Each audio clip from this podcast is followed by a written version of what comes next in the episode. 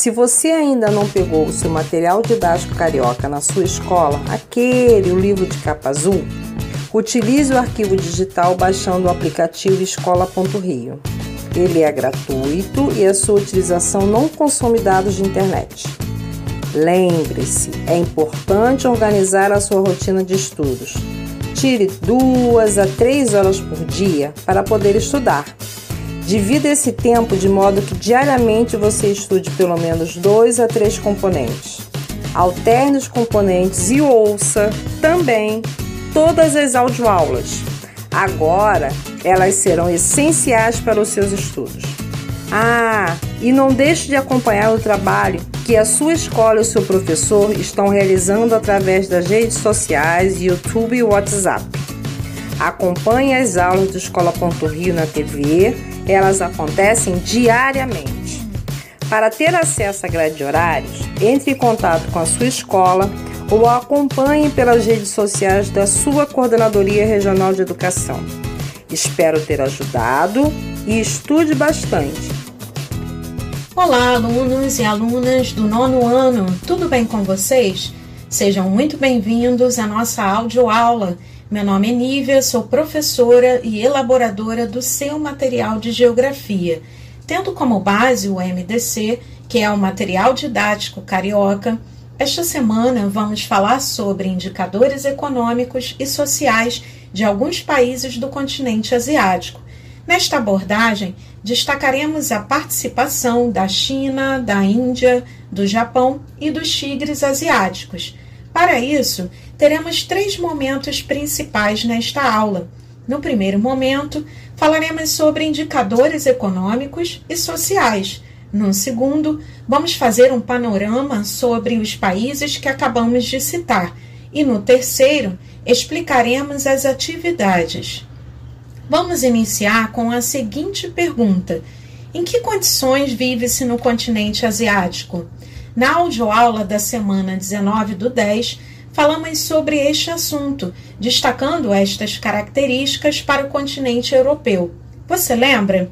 Esse conhecimento vai te ajudar a compreender ainda melhor o que falaremos agora. Fique atento. Os indicadores econômicos e sociais são meios utilizados para analisar fatores econômicos e condições de vida nos países. Vamos começar falando um pouco mais sobre o PIB.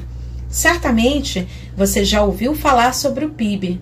Na verdade, muito mais do que um número, o PIB tem tudo a ver com o nosso dia a dia. Afinal, o PIB nos ajuda a avaliar se a economia está crescendo e se o padrão de vida está melhorando o produto interno bruto ou apenas PIB é a soma de todos os bens e serviços produzidos em uma economia durante certo período.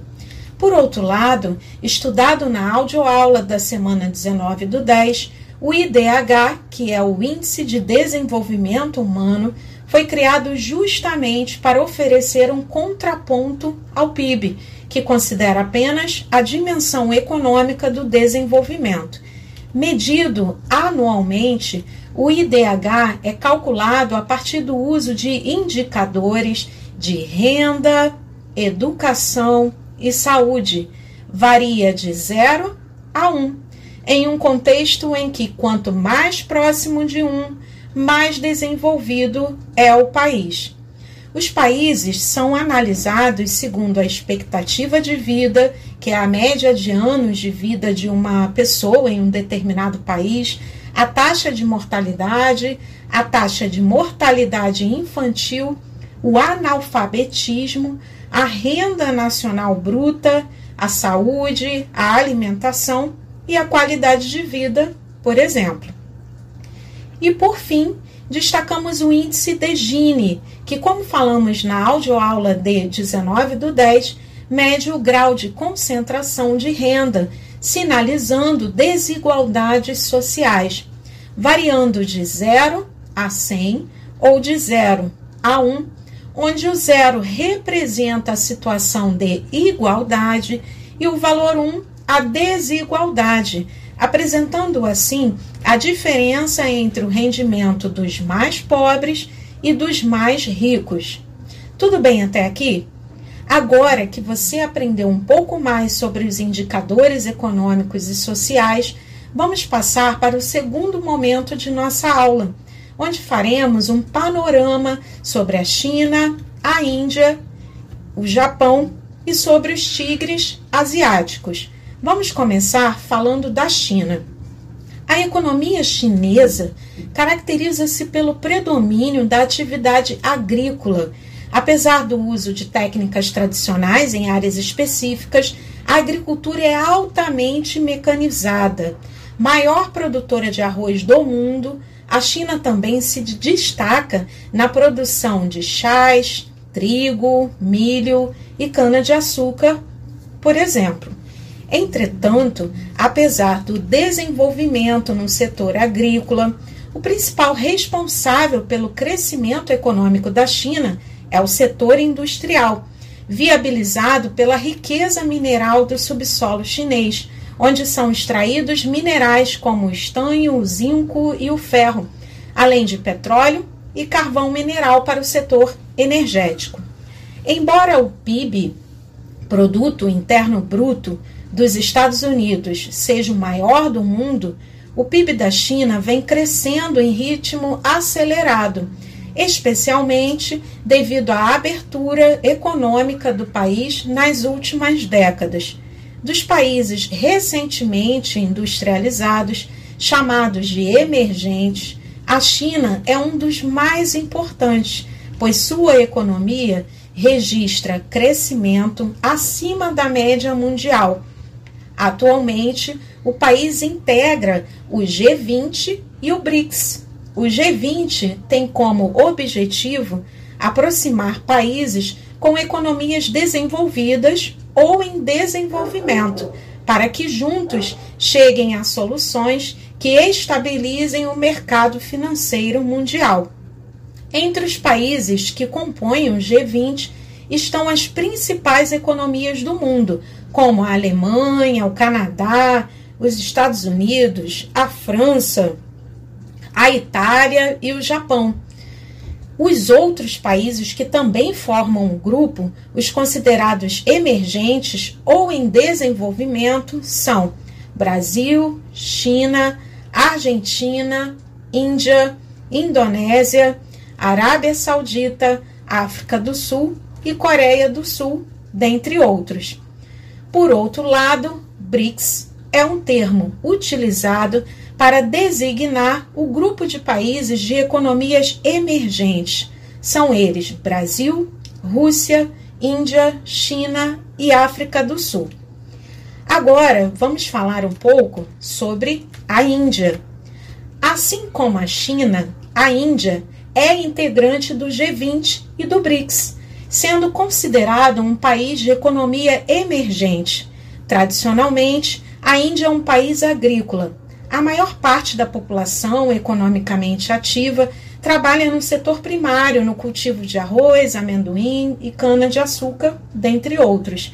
Porém, nas últimas décadas, o setor industrial desenvolveu-se com muita intensidade a atividade industrial indiana está concentrada em grandes cidades como Mumbai e Delhi. A indústria nuclear tem grande peso na economia e na produção de energia do país. A Índia também se destaca no setor de informática, ou seja, na indústria de ponta, produzindo e exportando softwares. Outro setor importante é a indústria cinematográfica. A Índia é o país que mais produz filmes anualmente, superando até os Estados Unidos. Esta atividade gera muitos empregos diretos e indiretos no país. O crescimento econômico da Índia gerou uma crescente classe média, porém, não resolveu os seus graves problemas sociais, que atingem milhões de pessoas Infelizmente, o país tem elevadas taxas de desemprego, de mortalidade infantil e de analfabetismo, baixa expectativa de vida, desnutrição e precário saneamento básico nas cidades. Agora, vamos falar do Japão. O Japão é a terceira maior economia do mundo, ficando atrás da China, em segundo lugar, e dos Estados Unidos, em primeiro. A indústria tecnológica é o principal indutor do crescimento japonês atual. O Japão está na ponta da pesquisa no campo da robótica, da nanotecnologia, da eletrônica e da informática. O Japão importa produtos primários e exporta tecnologia. E para fechar o segundo momento de nossa aula, vamos falar sobre os tigres asiáticos. Você já ouviu falar sobre eles? A partir de 1970, algumas regiões da Ásia passaram a ser chamadas de tigres asiáticos. Taiwan, Singapura, Coreia do Sul e Hong Kong o termo tigre foi o apelido dado pelos economistas da época em razão do crescimento econômico acelerado desses países. Faz referência à rapidez do tigre, que representa força e astúcia. A alavanca do desenvolvimento econômico dos tigres asiáticos foi o setor industrial. Já no início da década de 1990, Outros países da Ásia, como Tailândia, Malásia, Indonésia, Vietnã e Filipinas, passaram a seguir o mesmo modelo de crescimento dos tigres. Esses países passaram a ser chamados de novos tigres asiáticos. Com PIB elevado, quando comparado à média dos países da Ásia, os tigres asiáticos têm bons indicadores socioeconômicos. Agora, vamos para o terceiro e último momento de nossa aula. Vamos às atividades.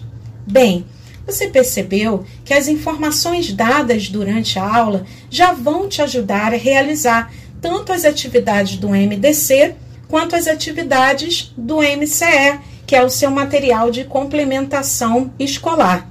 De qualquer forma, aqui para encerrar, como sempre faço, ainda darei as últimas dicas. É só você ouvir com bastante atenção.